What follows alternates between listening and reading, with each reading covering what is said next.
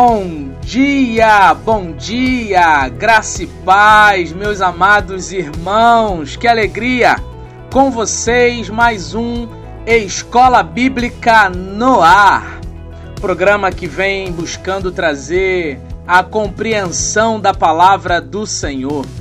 Estamos aqui estudando o livro de Atos dos Apóstolos. E para quem não me conhece, eu sou o pastor Reginaldo pastor aqui na Igreja Cristã Nova Vida, na cidade de Guarapari, no Espírito Santo. Fique conosco e você será tremendamente abençoado. Já vá separando aí o seu caderno de anotações, a sua agenda, a sua Bíblia, para que possamos aprender um pouco mais da palavra do Senhor. Que Deus abençoe a sua vida rica e abundantemente.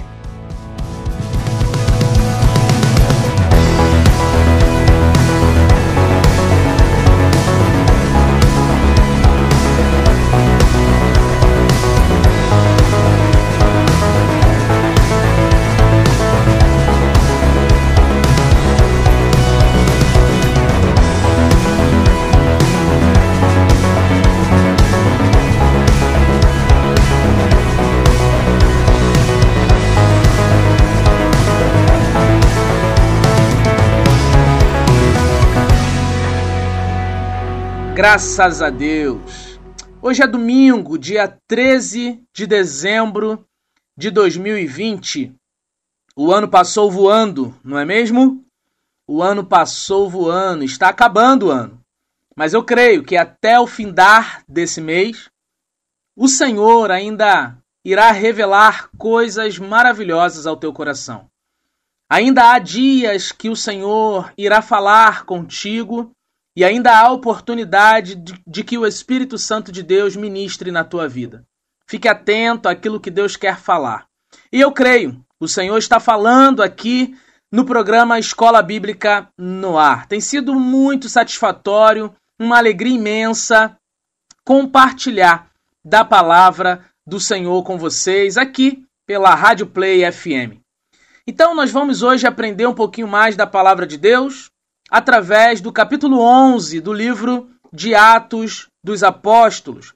Se você já separou sua, sua, seu caderno, já pegou a sua Bíblia, então procure um lugar confortável para você se sentar, ou se estiver no seu carro, enfim, aonde você estiver, eu creio, Deus irá falar contigo. Quero levantar uma palavra de oração ao Senhor nesse momento. Senhor Jesus, com alegria nós oramos nessa hora, buscando a tua presença, o teu cuidado e a tua direção, ó Espírito Santo. Fica conosco aqui nesse programa, nos conduz, Senhor, em graça, em triunfo, aprendendo e ensinando um pouco mais a teu respeito e que a tua palavra lida e ministrada nessa manhã possa encontrar morada em cada coração de cada ouvinte aqui da Rádio Play FM. Nós oramos, ó Pai, em o nome de Cristo Jesus. Amém e amém e amém. Graças a Deus. Capítulo 11 do livro de Atos dos Apóstolos vai falar um pouquinho sobre a defesa do apóstolo Pedro. A defesa do apóstolo Pedro. Lembrando aos irmãos que o que nós estamos fazendo aqui é estudando a Bíblia, é um estudo bíblico. E a base do nosso estudo aqui é a história da igreja. Como a igreja surgiu, quais foram as suas lutas, os seus desafios, e como a igreja foi constituída, e, e, e passo a passo, como ela se manteve fiel, e que isso sirva de exemplo para nós nos dias atuais. Amém, queridos? Que isso sirva de exemplo para nós agora, no século 21. Então nós vamos fazer a leitura de todo o capítulo 11 e depois nós vamos aí pontuar algumas coisas. Fique comigo, me acompanhe na leitura. Graças a Deus, diz assim a palavra do Senhor.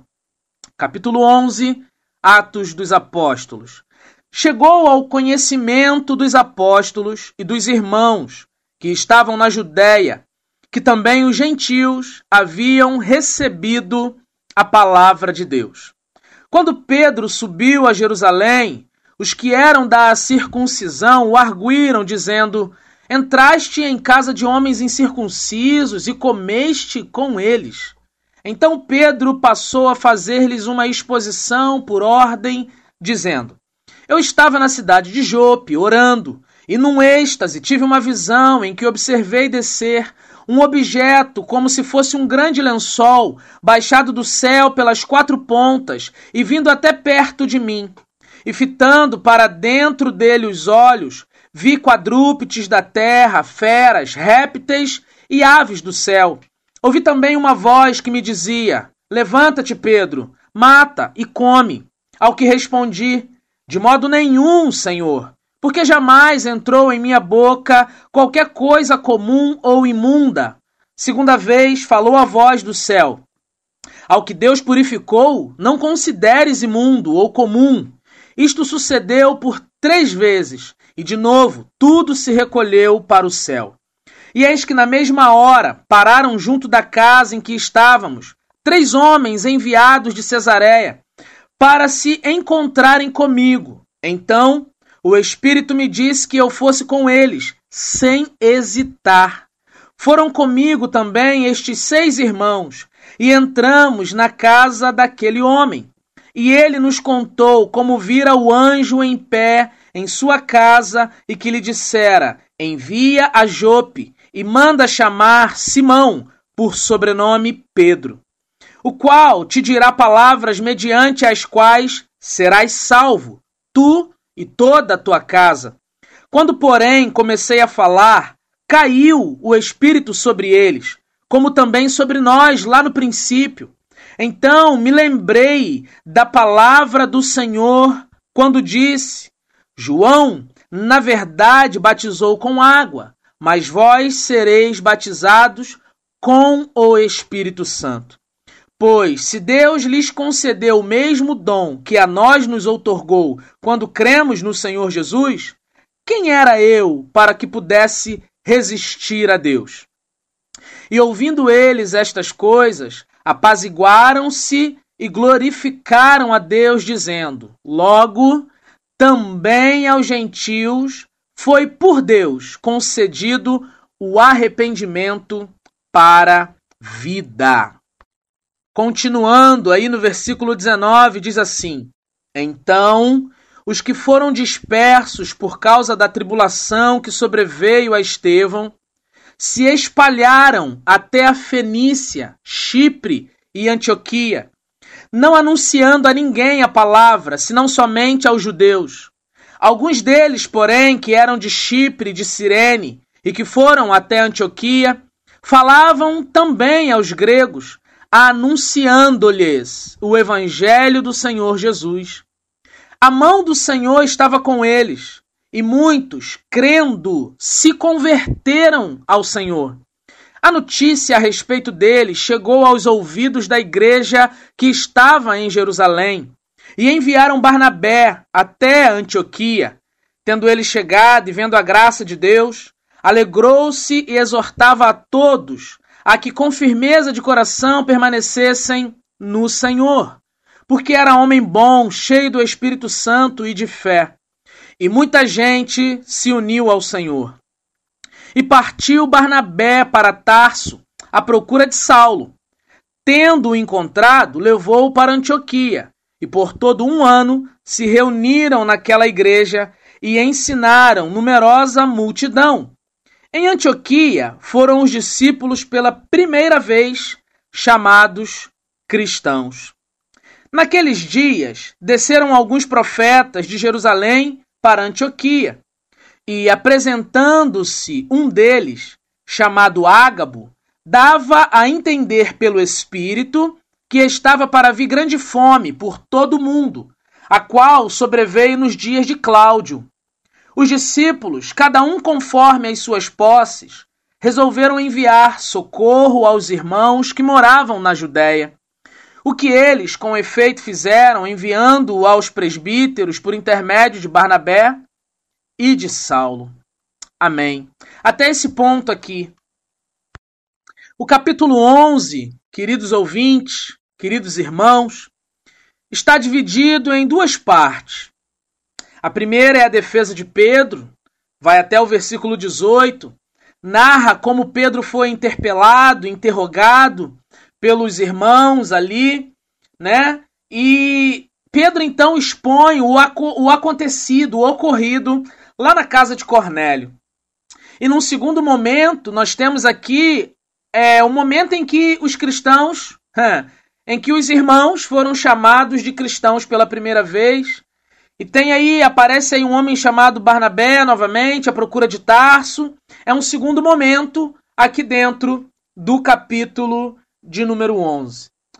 Eu gosto sempre de trazer os versículos para que nós possamos, é, em primeiro lugar, gravar.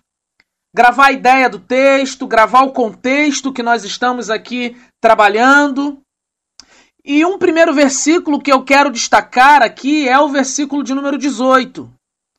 Principalmente a parte B, né? Mas eu vou ler todo o versículo 18, que diz: E ouvindo eles estas coisas, apaziguaram-se e glorificaram a Deus, dizendo: Logo, também aos gentios foi por Deus concedido o arrependimento para a vida.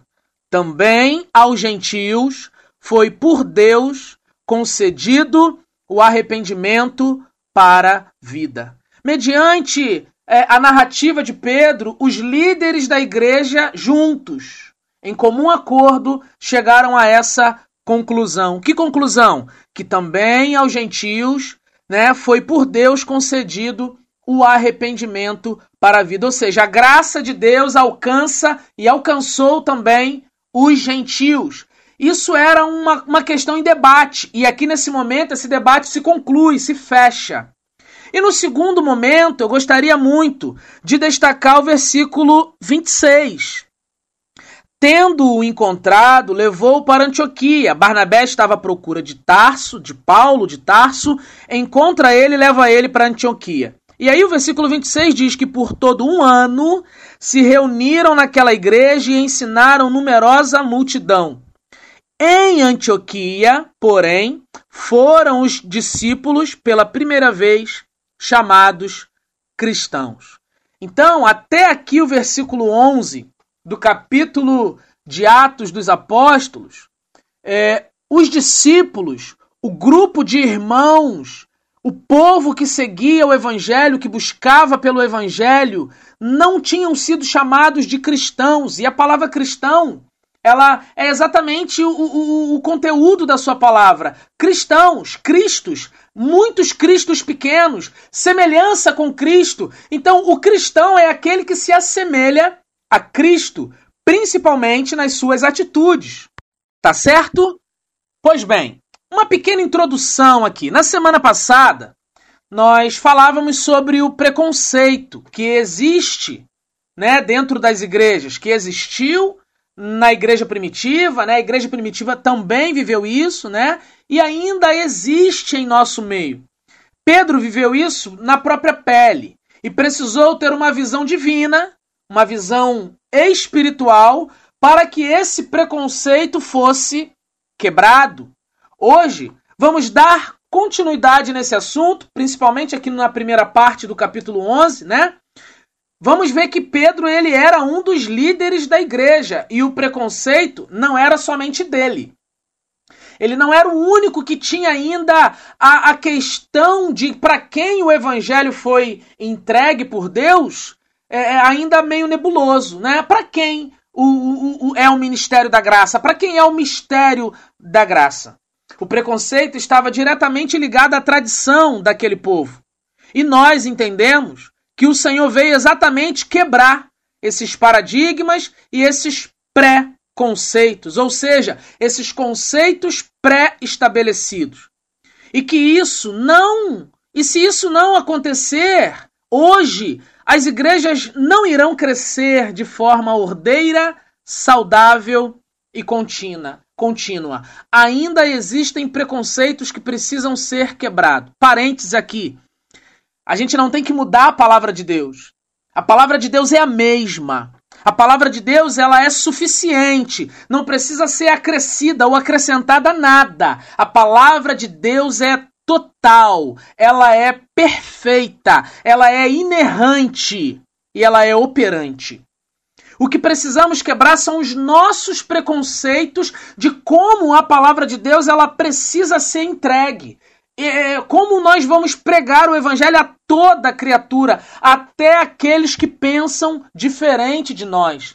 Não é nos moldarmos à cultura desse mundo, mas é ofertar o evangelho, é pregar o evangelho a todos de culturas diferentes, sem preconceito. Nós estamos lutando para aprender a viver como irmãos. E o texto de hoje nos alerta quanto ao nosso proceder diário, quanto ao nosso proceder na comunidade, como devemos tratar os que estão chegando, como devemos amar os que não conhecem a palavra de Deus e os que nós não conhecemos, não temos vivência, comunhão, convivência.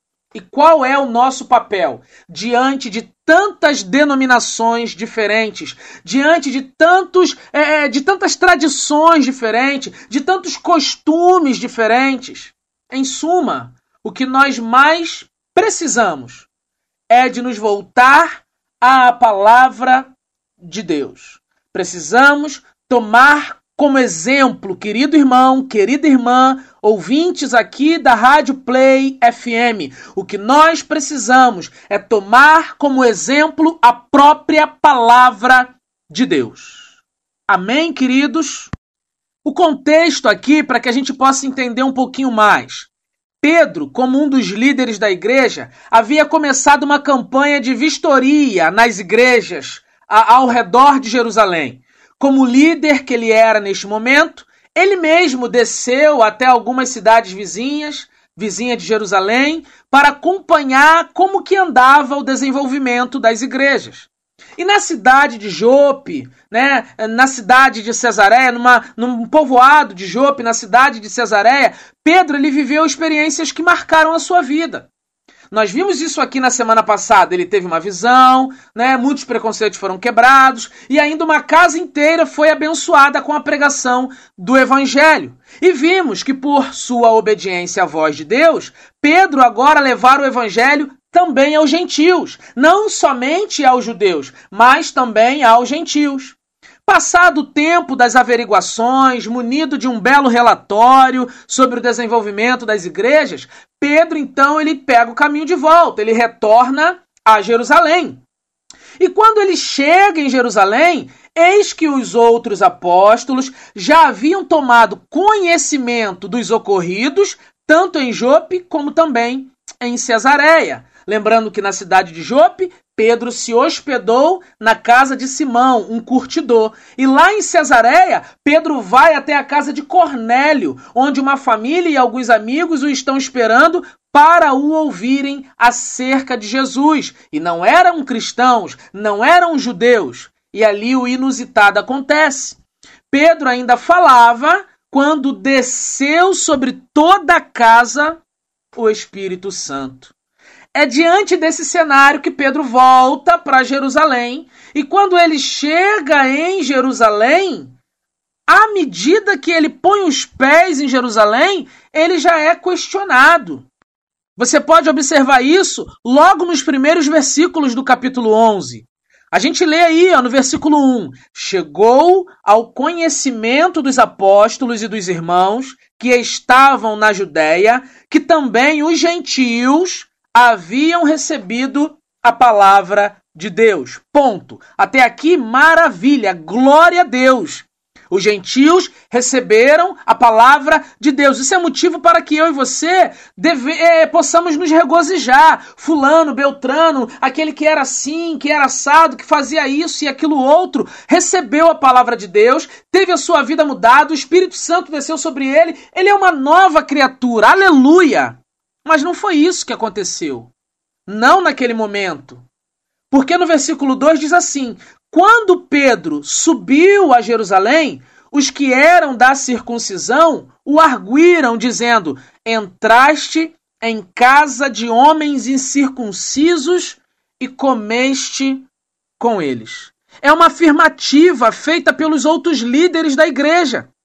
E aí o que, que acontece? Pedro, então, do versículo 4 em diante, ele começa aquela narrativa, é, narrando o episódio, os fatos ocorridos ali, tanto na cidade de Jope, onde ele subiu para o eirado para orar, e por três vezes o Senhor se revela a ele numa visão, como o que aconteceu lá na casa de Cornélio, como ele saiu de Jope, sendo conduzido pelo Espírito Santo através dos servos ali de Cornélio, e foi, e foi conduzido até a casa daquele homem, aonde já havia ali é, um grupo de pessoas reunidos, familiares, amigos íntimos, esperando Pedro para ouvir a pregação do evangelho. Tudo, tudo, tudo, tudo preparado pelo Senhor. Tudo, desde a visão de Pedro, a visão que Cornélio teve do anjo e a união dos dois ali na casa de Cornélio, tudo isso fora preparado pelo Senhor. Mas os líderes queriam saber que história é essa, por que, que aconteceu, por que, que ele foi, né, se hospedou na casa de um curtidor, de Simão, por que, que ele foi até a casa de incircuncisos, de Cornélio, sendo que para um judeu tudo isso era fora da caixa, tudo isso estava fora da tradição, tudo isso estava aquém, ou melhor, além da tradição judaica. E agora? E agora, qual seria a justificativa e a explicação de Pedro para os seus amigos e colegas líderes de ministério? Nós já lemos aí, né? Do versículo 4 em diante, ele começa: Então Pedro passou a fazer-lhes uma exposição por ordem, dizendo: Estava na cidade de Jope, orando, num êxtase, tive uma visão. Essa visão durou por três vezes, né? Chegou no versículo 11, ele diz: Eis que na mesma hora paramos junto da casa em que estávamos, três homens enviados de Cesareia para que se encontrarem comigo. Versículo de número 12 diz: Então o Espírito me disse que eu fosse com eles, sem hesitar, e foram comigo. Também estes seis irmãos. E entramos na casa daquele homem. Bom, lá no versículo de número 15 diz: Quando, porém, comecei a falar, Pedro ainda dizendo, caiu o Espírito Santo sobre eles, como também sobre nós no princípio. Então me lembrei da palavra do Senhor, do Mestre, de Jesus. João, na verdade, batizou com água, mas vós sereis batizados com o Espírito Santo. Pois se Deus lhes concedeu o mesmo dom que a nós nos outorgou quando cremos no Senhor Jesus, quem era eu para que pudesse resistir a Deus? Quem era eu para que pudesse resistir a Deus? Essa pergunta de Pedro, mediante ali os seus colegas de ministério, líderes da igreja, é um boom, é, é um despertar, é um abrir de olhos é um abrir de mente, é uma quebra de paradigma, é uma quebra de preconceito, é uma quebra de, de, de todo tipo de, de conceito pré-estabelecido que poderia haver no meio da igreja. Se o Senhor derramou sobre os gentios que não são judeus, derramou sobre os gentios o mesmo dom que nos outorgou quando nós cremos no Senhor Jesus, quem era eu? Quem era eu para que pudesse resistir à obra de Deus, resistir ao agir de Deus? Por que, que nós temos a mania tão, tão estranha e esquisita, irmãos, de olhar ao redor e pensar que nós somos melhores, maiores, né? mais, é, mais cristãos, mais espirituais do que aqueles que são mais simples, com menos conhecimento da palavra, talvez? Quem somos nós? Para resistir o Espírito de Deus. Porque quando Deus levanta Fulano, Ciclano, Beltrano, Deus não está levando em consideração o grau de estudo. Deus está levando em consideração a intimidade, o coração derramado. Essa é uma verdade. É claro que à medida que nós entendemos o chamado na nossa vida, nós precisamos sim nos preparar, buscar o conhecimento, porque com mais conhecimento da palavra, com mais intimidade com Deus, mais o Senhor irá nos usar. Mas não podemos rotular A, B ou C é mais ou menos usado, o líder A, o pastor A, aquele que está em tal lugar na televisão, que ora, que faz, joga o paletó e faz isso, aquilo, aquilo outro, dá pirueta, é mais espiritual do que o pastorzinho da igreja pequenininha, que tem alguns poucos membros ali. Isso é um preconceito.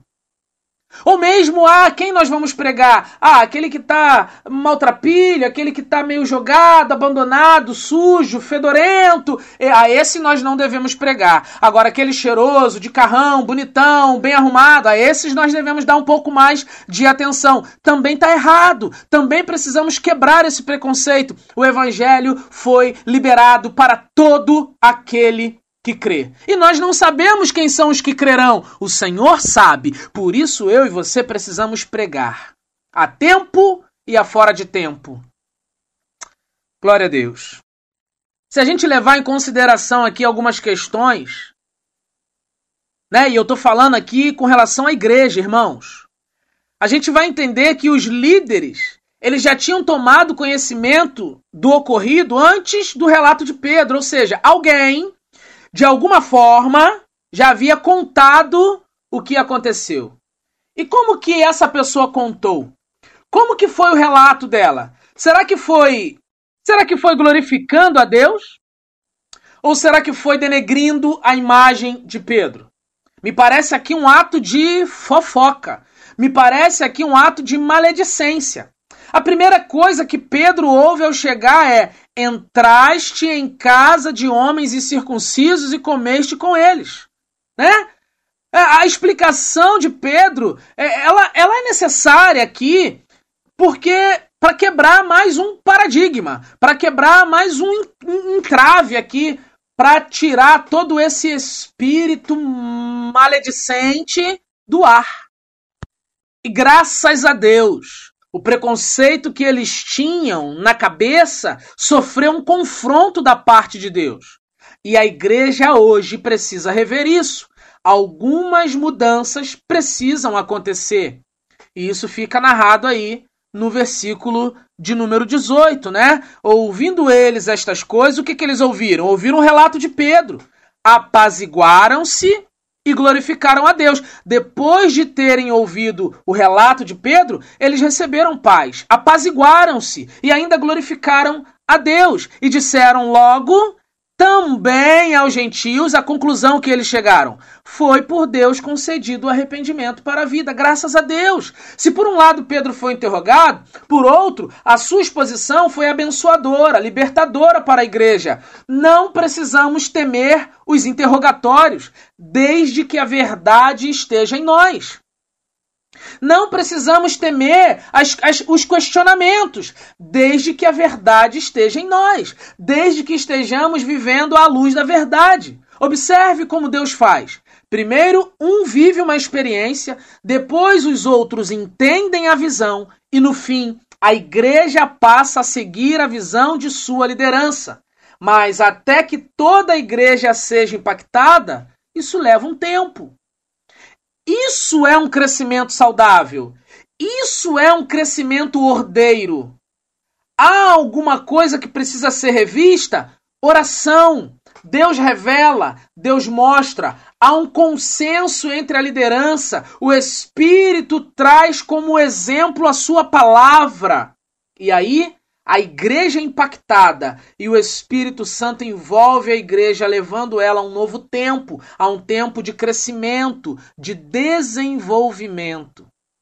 Aqui nós encerramos a primeira parte do capítulo 11 e passamos então à segunda parte do capítulo 11, seguindo os passos da liderança, seguindo os passos da liderança. Versículo 19 vai dizer: Então os que foram dispersos por causa da tribulação que sobreveio a Estevão se espalharam até a Fenícia, Chipre e Antioquia, não anunciando a ninguém a palavra, senão somente aos judeus. Reparem, vejam, percebam, o versículo 19 está diretamente ligado ao problema narrado nos versículos anteriores.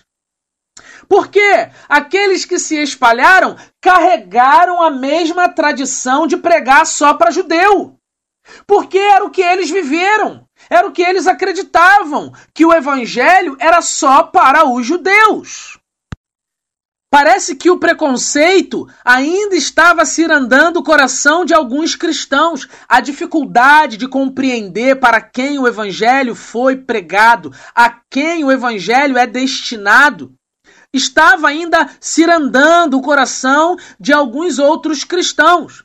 Já no verso 20, uma parte da igreja está começando a entender o propósito do Senhor em se revelar a todos, inclusive aos gentios e passam então a contribuir com o propósito do Senhor. É como uma fagulha em brasas, mais ou menos como uma brasa tirada de uma fogueira. Um vai incendiando o outro, por isso não podemos esmorecer. Precisamos levantar a bandeira do verdadeiro Evangelho. Precisamos seguir os passos de Cristo Jesus. À medida que compreendemos o chamado do Senhor em nossas vidas, eu e você vamos nos rendendo à sua vontade, ou seja, à vontade dele, à vontade do Senhor. E eu oro, irmãos. Oro para que Deus nos capacite e nos ajude a vencer os preconceitos dentro dos nossos corações. Amém, queridos? Porque eles nos atrapalham demais, tanto a compreender o propósito de Deus para a nossa vida pessoal, quanto para pregar o evangelho a outras pessoas. Eu vou ler o versículo 20 para que você possa entender. Diz assim o texto: Alguns deles, porém, que eram de Chipre e de Cirene, e que foram até Antioquia falavam também aos gregos, anunciando-lhes o evangelho do Senhor Jesus. Ou seja, esses já estavam quebrando esses paradoxos, esses preconceitos. E o versículo 21 vai dizer então: A mão do Senhor estava com eles, e muitos crendo se converteram ao Senhor. A notícia a respeito deles chegou aos ouvidos da igreja que estava em Jerusalém. E aí o que, que fizeram? Olha, tem gente lá na, na cidade de Cirene ou lá em Chipre, olha, eles estão pregando para os gregos, né? E tem grego se arrependendo, se convertendo. É, isso está acontecendo lá. E a mão do Senhor está movendo. Tá havendo conversão fora da caixa. Tá havendo conversão fora da igreja. Tá havendo conversão no meio do povo, no meio das praças, andando pelas ruas, pela cidade. Ah, que saudade que eu tenho disso, meu Deus. A notícia a respeito dele chegou aos ouvidos da igreja que estava em Jerusalém. E então eles enviaram Barnabé até a cidade de Antioquia. Eles enviaram alguém para ver para saber o que estava acontecendo. E olha o que diz o versículo 23. Tendo ele chegado e vendo a graça de Deus, alegrou-se e exortava a todos que com firmeza de coração permanecessem no Senhor. Mais um fora da caixa, graças a Deus. Ele disse: não, continuem, permaneçam. Esse é o propósito, essa é a visão. É, o evangelho é para vocês também. Porque era um homem bom, versículo 24, cheio do Espírito Santo e de fé, e muita gente se uniu ao Senhor. Queridos irmãos, ouvintes aqui da Rádio Play FM, Deixa eu te dizer algo nessa manhã. Após entendermos a visão da igreja, a visão primária da igreja, a visão da igreja primitiva, que é o nosso maior exemplo de igreja, como uma igreja deve se estabelecer. A visão que nós temos de Atos dos Apóstolos é uma visão contínua. É uma visão que nós devemos alinhar a vontade de Deus e a verdade da Sua palavra. E mediante essa inclinação, palavra de Deus, vontade de Deus, o que nos resta é seguir os passos da nossa liderança, é seguir o exemplo da palavra, servindo a Deus em unidade. Hoje, o número de igreja cada vez mais cresce. Isso, por um lado, é maravilhoso. e por outro, é muito confuso. Porque quem está chegando agora e não conhece o que é a história da igreja, todo crente, querido irmão, querida irmã, todo crente, líder de igreja, líder de ministério, líder de grupo, deveria entrar de cabeça, estudar de cabeça a história da igreja, começando com o livro de Atos dos Apóstolos. Entender a base para o qual a igreja foi estabelecida e como ela foi estabelecida.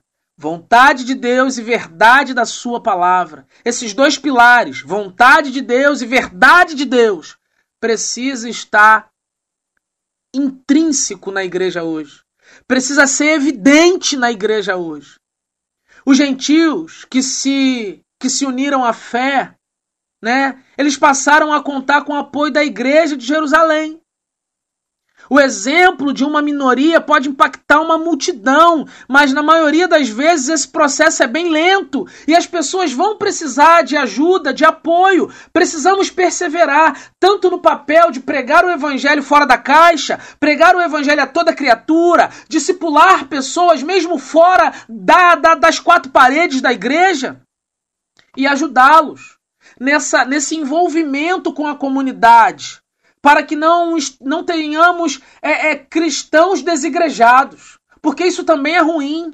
Ou cristãos inventando igreja pelo seu bel prazer, ou porque discordaram de um posicionamento dentro da sua igreja mãe, da igreja onde ele aprendeu do evangelho e cresceu, desonrando até a sua liderança. Eles enviaram Barnabé né? O mesmo que recebeu a Paulo após a sua conversão, lá no capítulo 9, versículos 27 ao versículo 30. Repare como Deus usa cada um com o seu talento. Repare como Deus usa cada um do seu modo, do seu jeito. Barnabé foi o primeiro cristão a ter um contato direto de discipulado com um inimigo da fé. Foi o primeiro cristão que se posicionou para aceitar e receber Paulo e ele foi usado por Deus para aproximar Paulo dos líderes da igreja. E agora, os líderes, confiando nele, o envia para discipular e instruir os gregos que iam se convertendo. Isso é maravilhoso. A igreja reconhece em Barnabé uma autoridade pronta para lidar com aqueles que não são judeus a igreja fez uma leitura da vida e da obra de Barnabé. E aí, identificaram nele a pessoa ideal. Envia Barnabé. Por que Barnabé? Porque ele acolheu Paulo. Paulo era judeu, não era judeu, era judeu, mas era um gentil, era um inimigo da fé, né? Nesse contexto de ser o gentil, de ser inimigo da fé. Então envia ele, ele vai ter mais jeito, ele vai saber lidar com tudo isso. E aí eles enviam então Barnabé para discipular e instruir os gregos que estavam se convertendo. E agora em diante, a igreja passa a ter uma nova necessidade. A igreja precisa de um novo líder, um líder para os gentios, alguém que possa conduzir a igreja, abre aspas, gentílica, fecha aspas, fecha aspas. Então, Barnabé, o que, que ele faz? Ele se lembra de Paulo, de Saulo, de Tarso. Ele vai até ele e o traz para Antioquia. Que maravilha é o evangelho! Que sensacional é descortinar a palavra de Deus. E eu espero que você esteja tão motivado, tão empolgado quanto eu. E comece a perceber que a forma com a qual a igreja cresceu foi uma forma ordeira. Foi uma forma saudável, salutar, guiada, inspirada, conduzida pelo Espírito Santo de Deus. Aleluia. Barnabé vai até Paulo, né? Lembra de Paulo, vai até ele, traz para Antioquia. Barnabé e Paulo passam um ano ali naquela cidade. Seria um estágio para Paulo, uma vez que ali eles estavam ensinando o Evangelho? Seria uma preparação para Paulo e Barnabé, já que os dois iriam sair em viagem missionária tão logo? Será que Deus já não estava preparando eles para algo ainda maior? Às vezes a gente acha assim: puxa, eu estou aqui há tanto tempo fazendo a mesma coisa. Eu tô aqui, olha, meu chamado não é esse, mas o pastor só me pede para fazer isso. De repente o pastor tá te treinando, te preparando ou até mesmo te colocando à prova. E a gente só vai identificar isso quando o tempo passar. Eu lembro de um episódio onde o Senhor Jesus, ele lava os pés dos discípulos. E quando ele chega para Pedro, ele vai lavar os pés de Pedro, Pedro fala: "Não, Senhor, não é digno, não, não vou deixar o Senhor fazer isso". E aí o Senhor Jesus vira e diz: "Pedro, olha, se eu não lavar os teus pés, você não tem parte comigo". E aí Pedro fala: "Não, você pode lavar os pés, a mão, pode me dar um banho completo". E o Senhor Jesus vira e diz: "Pedro, o que eu faço agora? Agora você não vai entender. Você só vai entender mais tarde". Tem coisas na nossa vida, tem coisas não, a maioria da, da, da, do desenvolvimento da nossa vida é assim, a gente não entende muito bem, principalmente, principalmente quando a gente está se dedicando à palavra do Senhor, à obra do Senhor. A gente não entende muito as dificuldades que a gente passa, as privações que a gente enfrenta, as provações que a gente é, passa. A gente não entende muito isso, mas à medida que Deus vai moldando o nosso caráter, à medida que Deus vai nos preparando, nos mostrando que tipo de área Ele quer nos, nos usar, em qual, em qual situação nós podemos é, desenvolver melhor a aptidão, a vocação maior que nós temos, a gente vai compreendendo: olha, aquilo ali me deu experiência para isso, essa situação que eu vivi me deu experiência para isso. É assim que é a obra de Deus. E é assim que é o crescimento da igreja. É natural, guiado pelo Espírito. Mas é natural. Você não precisa forçar a barra. Outro caso aqui, queridos, que nos deve chamar a atenção é que foi justamente no meio dos gentios e não no meio dos judeus que aquele povo foi chamado de cristãos pela primeira vez. Não foi entre os judeus, mas entre os gentios. Eles não estavam reunidos numa sinagoga. Eles estavam reunidos numa cidade. Eles estavam pregando o evangelho. Sabe o que isso significa, queridos? Não é a aparência física o que mais importa, mas a transformação que o Espírito opera dentro de cada um de nós. Não é a tradição o mais importante, mas o mover do Espírito, levando o homem a ter um novo caráter, uma nova postura. E assim o tornando cada vez mais semelhante ao próprio Cristo. Somos chamados de cristãos devido à semelhança que temos com aquele a quem seguimos. Vou repetir, queridos. Somos chamados de cristãos devido à semelhança que temos com aquele a quem seguimos. Cristo é o nosso guia. Mas a verdade é que o termo cristão virou um nome popular com pouca ou nenhuma referência a Cristo, apenas para definir um grupo de pessoas. Precisamos olhar para esse texto e pensar por que os gentios foram chamados de cristãos antes dos judeus? Por que os gentios, que eram um povo tão distante da cruz, tão distante da tradição judaica até, por quê? Porque eles foram chamados de cristãos primeiro. Talvez porque os judeus guardavam consigo muito preconceito no que diz respeito à aceitação de outra raça e outras pessoas e outras culturas até. Então, que Deus nos ajude, que possamos nos assemelhar cada vez mais com Cristo, que possamos seguir a nossa liderança, desde que a sua visão esteja alinhada à vontade de Deus e à verdade do Evangelho. Que Deus nos abençoe, aleluia, e que tenhamos a graça, irmãos para confrontarmos as mentiras e os preconceitos que deturpam a palavra de Deus e se lastram como erva daninha no meio da sociedade e até mesmo no meio das igrejas. Que possamos ser usados pelo Senhor para confrontar toda e qualquer heresia, ensinos de demônios, toda mentira das trevas, em o nome de Jesus Cristo. Amém e amém, queridos. Eu espero que você esteja compreendendo E eu espero que você esteja atento àquilo que Deus está falando nessa manhã. Que palavra, irmãos, que ensinamento poderoso para as nossas vidas. O Espírito Santo nos revelando coisas tremendas aqui. Estamos já perto de terminar aqui, né? Os últimos versículos do capítulo 11, versículo 27 até o 30, fala de socorro, socorro que veio dos gentios para os judeus. que maravilha, gente! Olha que tremendo isso. Os versículos vão narrar, esses últimos versos, 27 a 30, vão narrar a profecia de Ágabo, quem era Ágabo? Um dos profetas de Jerusalém.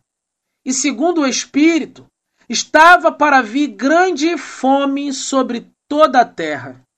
Então o que, que acontece aqui?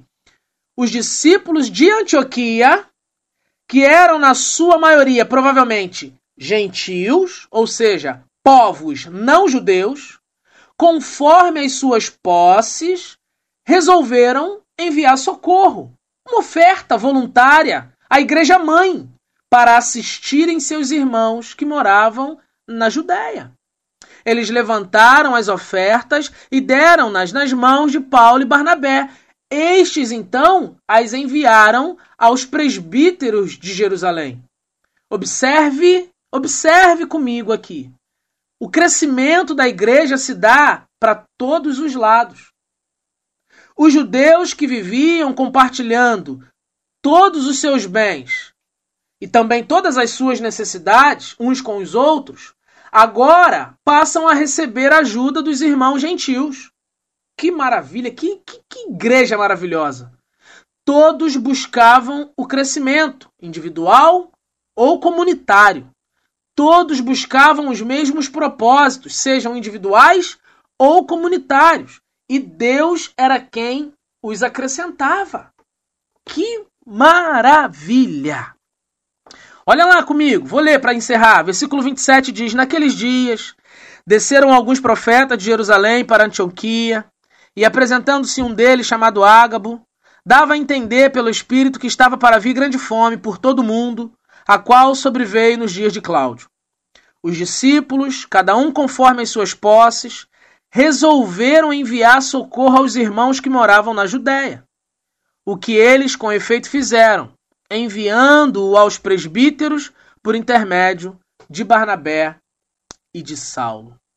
Se cumpriu a palavra de Deus. Dê e dar-se-vos-á. Que maravilha! Aqui a gente quebra mais um preconceito. O, o, o preconceito do dar né? Quantos de nós, irmãos, quantos de nós dentro das igrejas, com anos de igreja, 5, 10, 15, 20, 30 anos de igreja, temos dificuldade em se envolver com a obra do Senhor de forma financeira. Bispo Roberto, fundador das igrejas cristãs Nova Vida hoje, já falecido, morto em 93, ele costumava dizer que a última área aonde o homem se converte é no bolso. Por que isso? Porque a gente se converte na cabeça, no coração, nas atitudes, mas no bolso.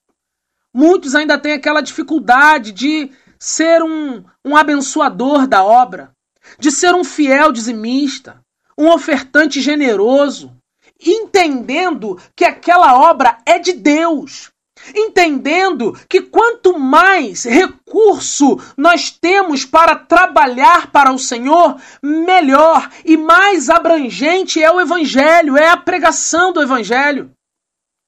Nossa igreja vive de aluguel. E para pagarmos o aluguel com poucos irmãos que nós temos é uma luta. E ainda assim tem pessoas com dificuldade de se envolver, Pessoas que têm o seu trabalho, mas não são dizimistas. Pessoas que recebem seu dinheiro, mas não ofertam com generosidade. E a obra do Senhor vai se atrasando. Por quê? Porque o pastor não consegue fazer a obra sozinho. Essa coisa de, ah, eu não vou dar dinheiro para a igreja porque eu não sei o que o pastor vai fazer com o meu dinheiro. Gente, pelo amor de Deus, você está entregando na presença do Senhor.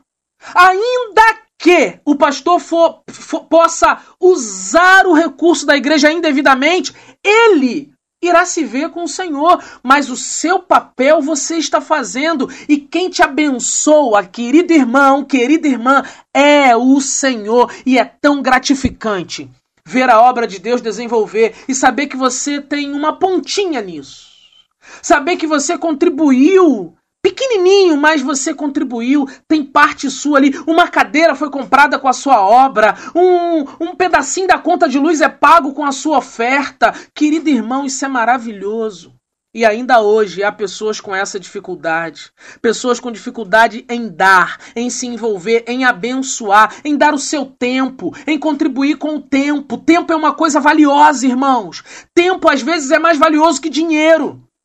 E tem gente que não pode dar dinheiro, mas também não quer dar o tempo. Tem gente que pode dar dinheiro e acha que só dinheiro é suficiente. Tem tempo para dar e não dão. Não doam tempo para a obra do Senhor. Queridos, pensem nisso. Eu não sei qual é a sua igreja, eu não sei qual é o seu ministério, mas tempo e dinheiro você pode dedicar para a obra de Deus também. E eu creio que Deus pode te ajudar sim, te abençoar sim. Eu creio nisso. É uma lei de semeadura, gente. E essa lei, ela cabe muito bem nos nossos dias. Muito bem. Eu quero concluir. E eu espero no Senhor que você tenha sido abençoado com essa palavra. Eu quero concluir dizendo que a igreja primitiva ela não era melhor do que a igreja do nosso tempo. Mas ela também não era pior do que a igreja do nosso tempo. Mas eu quero te dizer que a igreja primitiva, ela era bíblica. E muitas igrejas do nosso tempo não são bíblicas. Eu diria que muitas igrejas nem podem mais serem chamadas de igreja. E isso é muito sério. E quem vai fazer essa analogia é você. Olhando para dentro da sua igreja, olhando para dentro da sua liderança, olhando para o movimento da sua igreja, você vai identificar se ela é bíblica ou não. Uma igreja bíblica, ela desenvolve de forma saudável. É isso que temos buscado em meio a tantos desafios. Precisamos olhar cada exemplo do livro de Atos e aplicar tudo que pudermos na nossa comunidade de fé. Cada verdade, cada intenção e desejo de ver a igreja crescer de forma eficiente, ordeira, numa sociedade totalmente desestruturada e dilacerada pelo poder do pecado. A igreja precisa fazer a diferença, não se unir à voz do mundo, mas ser uma voz na contramão do mundo. Precisamos de homens e mulheres de coragem, de fé, cheios do Espírito Santo e desejosos de ver uma igreja saudável sendo plantada nesse tempo em nosso meio. E que Deus, que Deus nos capacite em nome de Jesus para que possamos fazer parte dessa igreja. Amém, irmãos?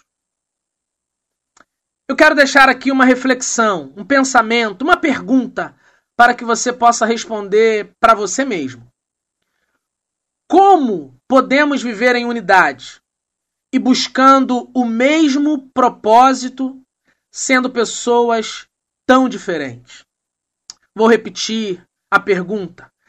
Como podemos viver em unidade e buscando os mesmos propósitos, sendo nós pessoas tão diferentes? Responda essa pergunta Pense sobre isso. Anote essa pergunta. vou repetir mais uma vez. Como podemos viver em unidade e buscando os mesmos propósitos, sendo pessoas tão diferentes? Se você tiver essa resposta, você estará quebrando preconceitos e, ao invés de muro, criando pontes, e através de você o evangelho será pregado e ensinado e conduzido a outras vidas, a outras pessoas, a outros corações. E que Deus te abençoe ricamente.